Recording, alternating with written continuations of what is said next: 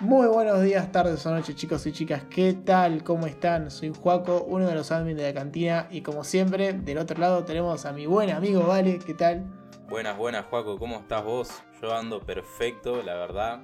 Eh, nada, con una vida muy atareada, pero eso ya es de costumbre, pero siempre acá dando lo mejor para este genial podcast y para conversar con vos, hablar de cine y bueno, nada, y también para viste, hicimos como un par de capítulos muy, muy importantes, como dos especiales seguidos y ahora queremos volver un toque a la, a la normalidad, volver un poco a la cotidianidad, porque no todos los días se habla con, con Mario Filio, con gente así importante como los chicos de Kraken, así que nada, estamos acá hablando de, de series y de, de cine de nuevo, que es lo más chill que se podría tener en este programa, que es hablar y dar opiniones y que sea puro cine también. Y compartir. Exactamente, sí, sí. Así que nada, ¿vos cómo estás, Juaco? Bueno, primero me alegro que estés bien. Yo estoy un poco cansado, la verdad. Estoy bien, pero nada, estuve estudiando un montón para una materia que se llama contabilidad, que me fue muy mal, me fue pésimo. O sea, te doy un ejemplo, ¿no? Teníamos que poner balances y que nos dé todo, por ejemplo, no sé, una diferencia de uno y otro de ponerle 20.000. Bueno, a mí me terminó dando una diferencia de 3 millones, o sea, literalmente me fue pésimo el examen, muy mal. Me preparé dos semanas para darlo y no me dio, no me dio. Uy, qué Pero bueno.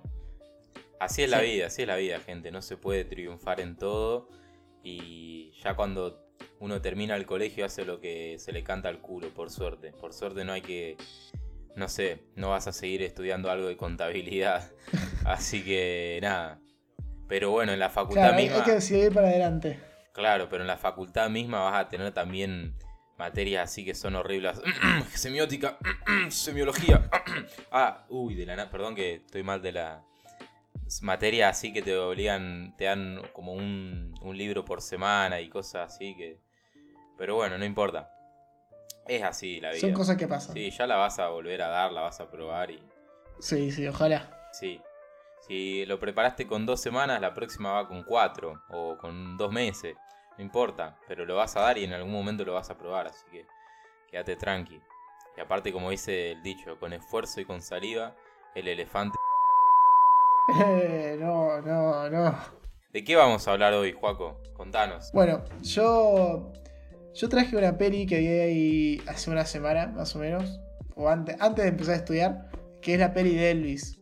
Eh, la verdad, a ver, yo no sé qué esperaba de esta película. No sé si esperaba algo parecido a lo de Rocketman, a lo de 8 Mile o por ahí lo de Bohemian Rhapsody.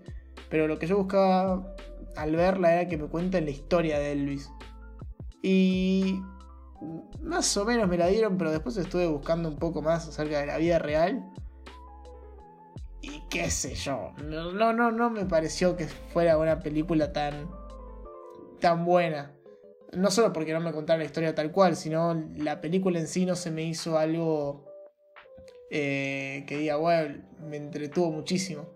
Porque, a ver, bueno, los pongo en sintonía. Elvis, el rey del rock, fue un artista que estuvo un montón de, su tiempo en, creo que en el Hotel de Las Vegas. Y más, más o menos él hizo famoso a Las Vegas, ¿no? Y bueno, la historia te la cuentan, esto que sí me sorprendió del lado del representante de Elvis. Tipo diciendo, todos van a decir que es mi culpa, todos van a decir que yo fui un hijo de puta, todos van a decir de todo a mí, pero yo fui el que creó a Elvis. Elvis producto soy yo, mi idea. Y eso la verdad me pareció entretenido de decir, bueno, no me la esperaba esta. Y que hayan ido por el lado del representante en vez de ir por el lado de Elvis, estuvo bueno. Eso sí me pareció bien. Después, lo que no me gustó eh, fue que nunca tuvimos tiempo de conocer a Elvis. Porque es como, ok, bueno, el representante conoce a Elvis porque lo escucha en una canción de radio. A los dos segundos ya te muestran como él ya es el representante de Elvis y le está dando giras por todo el mundo. Y así todo, boom, boom, boom, boom, boom. Y como que de repente Elvis que no da más y le empieza a dar falopa al representante para que eh, eh, pueda seguir yendo a, las giras y demás. Y bueno, es como que todo el tiempo te lo ponen a Elvis como no, yo soy un pobrecito que todo el tiempo me... me... me obligaron a hacer cosas. cuando me parece que no, no es así, o sea, un él eligió tenerlo de representante o no, él eligió ser eso o no. Y algo que me dio mucha risa es que cambiaron la edad de la mujer de Elvis. Elvis se casa con una chica de 14 años. Y en la película tiene como. Son de la edad, por ahí los dos tendrían 30, ¿entendés? Entonces, eso fue lo que dije, guau. Mm, eso de querer humanizar tanto a gente que por todos sus defectos te das cuenta que eran humanos, me pareció el error que tuvo la película. Y más que nada porque todo fue tan rápido que no, no llegas a engañarte con Elvis. Nunca. Y también algo que me pasa es que la película es larga, dura casi tres horas.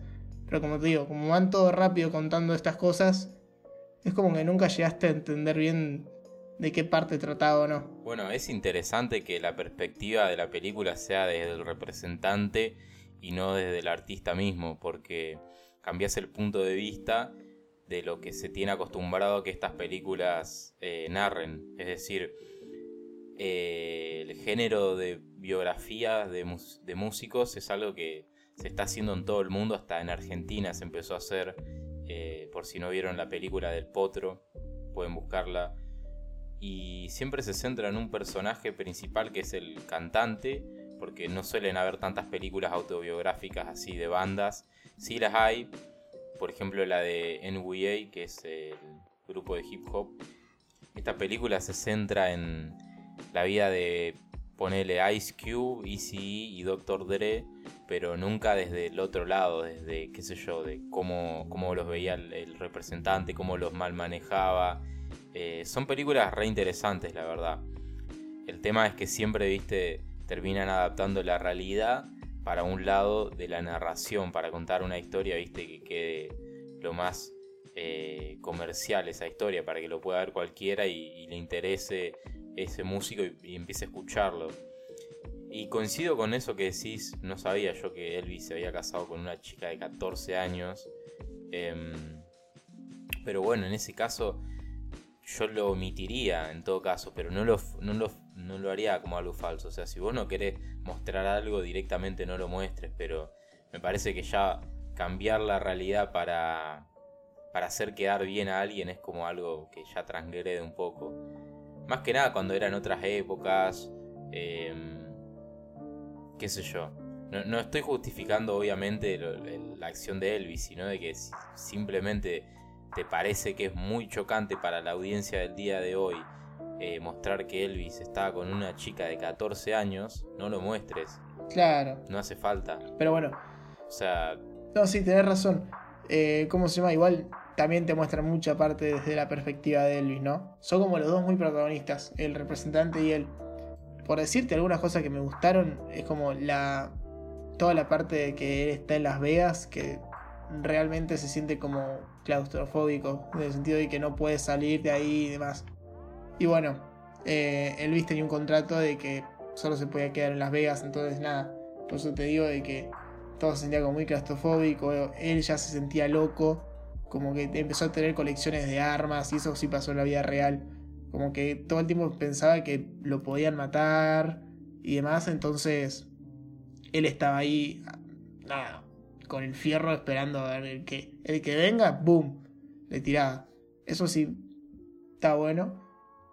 Pero como te digo, no me gusta que, que hagan algo así de, de dejarlo como un ángel a alguien que no fue un ángel. O sea, no, no hay nada de malo en decirlo.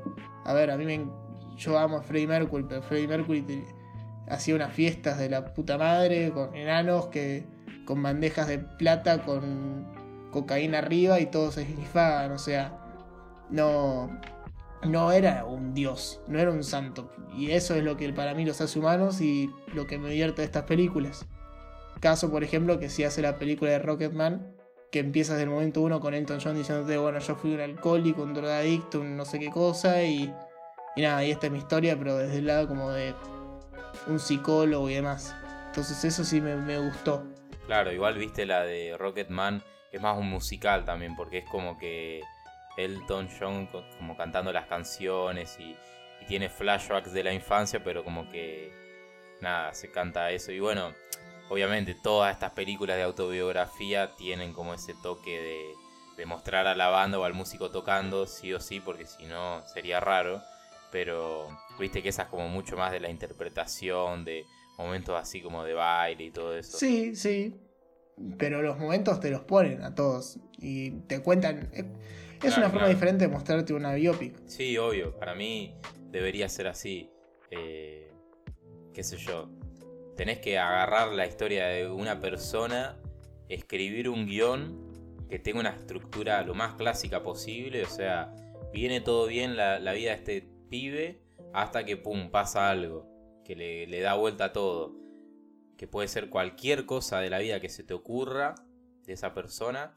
Y después, bueno, el final, cómo, cómo cerró ese tipo la historia. Si se murió, bueno, chau, ponés que se murió después de que resuelva ese problema, para que quede con un final feliz y que la gente toda emocionada.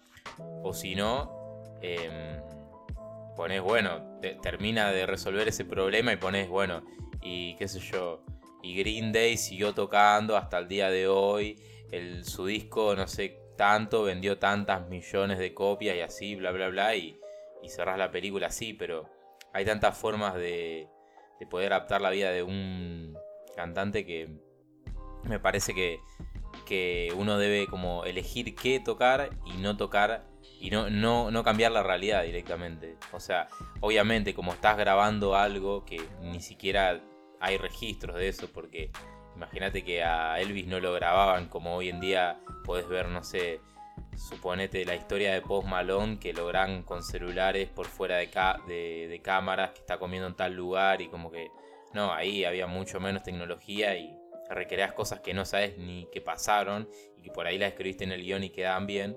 Pero lo que voy es que con lo que sí se sabe tenés que trabajar con eso, tenés que buscar eh, desde el guion contar esa buena historia. Pero, pero bueno, sí, sí, tal cual. Hay algo que no me gustó de esa película es el póster que lo vi es tan horrible y aparte no se parece nada a Elvis. O sea, para mí eh, es una opinión personal esta. Ah, es, sí, sí, a lo último ya cada vez se va pareciendo más de cómo va engordando y demás. Pero, nada, para terminar así con Elvis, eh, es como que a lo último ya de la película, cuando sentís, wow, está arrancando, bueno, ahora se viene lo bueno de toda la depresión y demás y su enfermedad boom. Es como Elvis se sube a un avión y te ponen un diario, se murió Elvis. Ah, literalmente, ¿eh? Y, y la única parte que sentí pena o demás, y que hasta me emocionó, fue después de eso que aparece el video, un video de Elvis, el original, cantando una canción en, en el último show que hizo en Las Vegas, antes de morir. Que te lo ponen como todo gordo, sin poder mover los brazos, ya muerto, pasado de todo. Claro, claro. Que, pero bueno, o sea, me quedé con pensando, me dio pena o algo la, el artista original y no el actor de la película y me llegó más un video que lo puedo buscar de YouTube y no por ver la película, ¿entendés? Entonces, nada, eso fue para mí, Luis. Claro, tiene fallas. Claro, sí, sí, sí. Ok, ok. ¿Qué te iba a decir? Eh, Sí, bueno, ya fuera de tema, pero yo de Elvis tengo un recuerdo de, escuchar varios de los temas en la camioneta de mi viejo, creo que lo comenté en algún podcast, de que mi conexión con la música y todo eso empieza más o menos ahí, de mis primeros recuerdos, que era la camioneta, las canciones que ponía mi viejo en un, en un USB o en un CD, no sé qué era, muchos temas de Michael Jackson, de los Sex Pistols, Ahí cuando escuché el punk fue como que me enamoré al instante. Y, y de Elvis sonaba el tema ese de Viva Las Vegas. era una locura para mí, me encantaba. Me encantaba todo lo de Elvis. También lo tengo vinculado a la infancia, así que si me decís que es mala la película, por respeto a él no la veo y me quedo con esos recuerdos y la música de él. Y el GTA Vice City. Y, a ver, para era el GTA Vice City, ¿no? Que, tenía como referencias de Elvis en los periódicos. No, no tengo ni idea. Perdón. Ah, bueno. Bueno, y si no, bueno, queda ahí eh, explicado por si.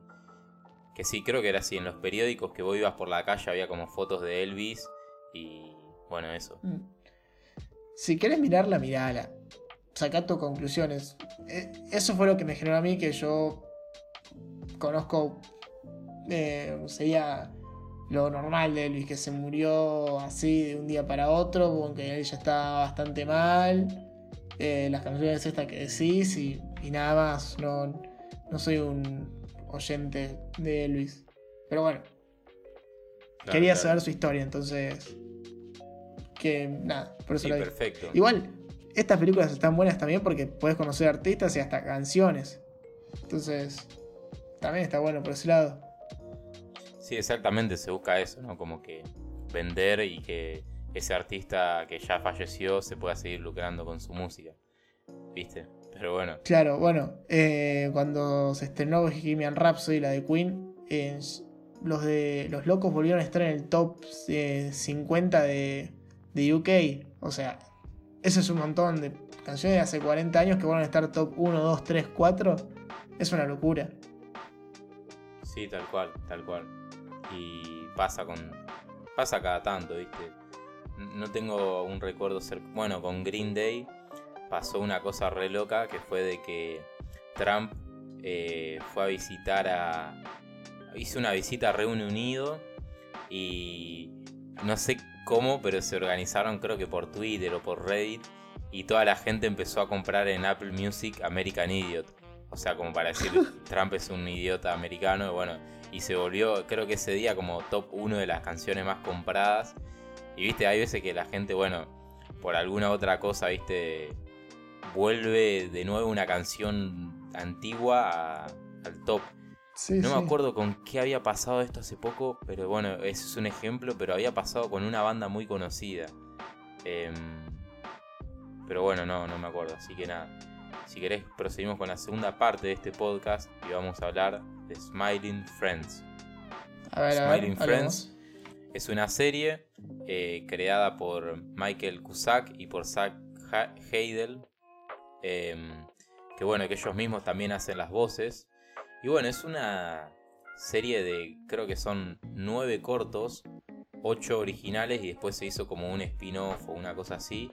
Que es una serie de comedia para adultos, em, bizarra, eh, yo diría medio curse, que es muy interesante porque no tiene una estructura lineal. Eh, y bueno, y justamente esto lo logra con, con el tono de comedia, o sea, como que puede venir la serie re tranquila y te ponen escenas que no, no, te aportan nada, pero que te dejan como pensando qué mierda acaba de pasar, qué mierda acabo de ver. Pero. Pero bueno, eso es lo que le, da como. Como que alimenta los guiones de, estas, de, estas, de estos capítulos que duran 10 minutos, son muy cortos. Entonces, nada, la, la historia de la serie es que tenés dos amigos em, que son los Smiling Friends, uno se llama Pim y el otro no me acuerdo. Pero bueno, básicamente su tarea es hacer feliz a la gente. Entonces cada día tienen que enfrentar a una situación eh, diferente de personas que están tristes o lo que sea. Y bueno, lo que tiene es que lo hace desde un tono de humor, como dije, para adultos, pero no, no cae como en el, en el típico humor eh, yankee que ya está como re re estereotipado, que ves como una serie, no sé, eh, y son todos los capítulos iguales, como, bueno, para mí la, de American Dad o qué sé yo, Family Guy, creo que era, bueno, no sé, es como que al menos yo veo, veo esas series y, no sé, igual lo banco a Peter Griffin, qué sé yo, o sea... No, yo Family Guy a mí me encanta. Mm, no. Family Guy. Para mí se volvió medio Me cago de risa. Pero. Sí, puede ser, pero los primeros episodios estaban buenos. O sea, las primeras temporadas. Tiene hasta una parodia de Star Wars. Sí, sí, es verdad eso. esa parodia me encanta. Pero. Eh, podríamos hablar de eso en algún capítulo, pero. Pero siento que en un punto esa serie se volvió re monótona. Y medio que, bueno, con los Simpsons no pasa porque no tiene un humor adulto, pero bueno, es otra serie que se, como se quedó estancada. Y esta es una serie que tiene, claro, un humor así, eh, bien choto, pero que es eh, totalmente distinta a todo lo que hay. Y, y bueno, nada, yo creo que eso también se da por el pequeño grupo de, trabajo que tienen, que es como que ya de entrada entre las cosas que ves es una animación que está muy lograda, pero que tampoco es que vos digas estoy viendo una película de Hayao Miyazaki, que cada plano es un cuadro de, pintura y que tienen un trabajo pero increíble. Entonces, eh, nada, o sea, como son un, equipo de trabajo pequeño, yo creo que juegan mucho con los chistes y con todo lo que muestran. Y eso hace que la serie sea muy, muy piola. Y bueno, nada, son ocho capítulos y después hay un spin-off que es que es un viaje de ellos a Brasil. Que ese capítulo sinceramente es malo para mí. No, no tiene ningún chiste y tampoco te genera una, expectativa, porque lo que pasa en el programa es que pasan de un lugar a otro todo el tiempo y vos no sabes para dónde va. Constantemente no, no podés predecir como, bueno, suponete que vos ves Kung Fu Panda, arrancás a ver que es una película bien clásica y decís, ah, bueno, este tipo, su sueño es ser el guerrero dragón. Entonces ya sabes que va a ser el guerrero dragón. O sea, como que ya te está diciendo la película, si él busca eso y es su sueño, vas a ver cómo pelea y cómo se rompe el culo para hacer eso y que en algún momento eh, va a estar cerca pero no lo logra y lo que vos quieras, pero lo va a lograr. En estas series como que te dicen, bueno, hoy tenemos que conseguir tal cosa y por ahí en el medio se va para cualquier lado la serie, termina como en un lugar que nada que ver o como que no te permite como planificar tanto lo que va a pasar. Y eso me parece increíble porque es como que juega con, con la cotidianidad de la vida, con los chistes absurdos, sin sentidos. Y nada, yo la vi eh, en dos tardes con un amigo Lucas, así que un abrazo y un saludo enorme para Lucas. Y, y nada, la terminamos y nos cagamos de risa mientras comíamos después de un día de, haber salido y no sé qué, que estábamos al pedo ahí y vimos la serie, increíble, increíble, viste, como medio ahí con resaca y eso, y te cagás de risa, comiendo ahí un panchito, no sé, y, y nada, me parece que, que es una serie que deberían darle una oportunidad porque es muy, muy corta y no tengo nada más para decir.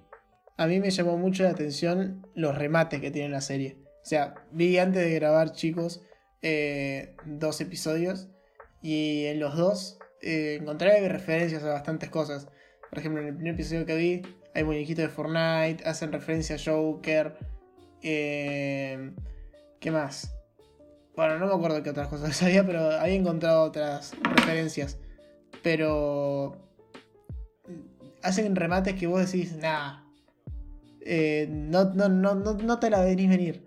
Eso por un lado. Y después en el segundo episodio hacen referencia a Better Saul, más que nada Breaking Bad, a cómo era el, la propaganda de claro, ese era el primer capítulo.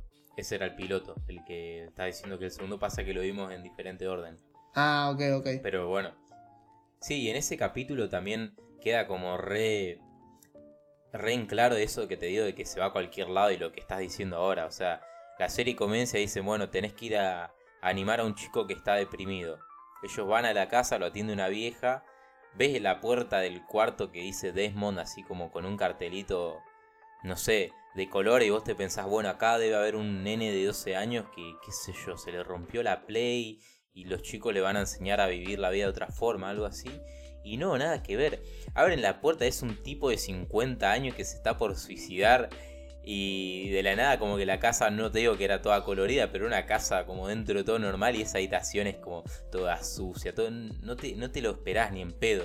Y encima, claro, te rompe con todo eso y, y ya adquiere otro tono como más serio o más, eh, no sé, distinto y, y, bueno, y la serie va como va cambiando así constantemente, eso me encanta. Sí, tal cual, tal cual. Y me gustó mucho que con esto el tema de decir el suicidio y demás, lo hayan tratado como un tema, no sé si normal, pero como algo bueno, dale, vamos a, a ponerle onda y así, ¿no? O sea, no, no me pareció algo como, no, pará, loco, y que todo el capítulo se haya vuelto como algo bien serio y demás. O sea, si tenían que hacer remates de, con esos chistes, se trataban de hacer, o todas las situaciones. Por ejemplo, el hombre que se quiere suicidar va con un arma siempre apuntada a la cabeza y se sube a una montaña rusa, o sea, eh, y eso vos lo pensás y decís, se puede haber escapado un tiro en cualquier momento, pero no pasa y te cagas de risa por eso. Entonces, nada, eso me pareció divertido. Claro, aparte es porque es muy simbólico. Sí. O sea, creo que es muy simbólico con la depresión, porque uno cuando está deprimido está todo el día deprimido. No es que por más de que hagas tal cosa o tal otra, se te va a ir esa depresión. Entonces, que lo muestren como al tipo constantemente, como si tuviese una, pistola para dispararse, te, te, da a entender más o menos como cómo se siente estar como el culo. El tipo está literalmente a todos los lugares que va con una cara de culo y con la pistola en la cabeza y dice, hola. O sea, habla como así, todo apagado y bueno, eso la verdad que nada.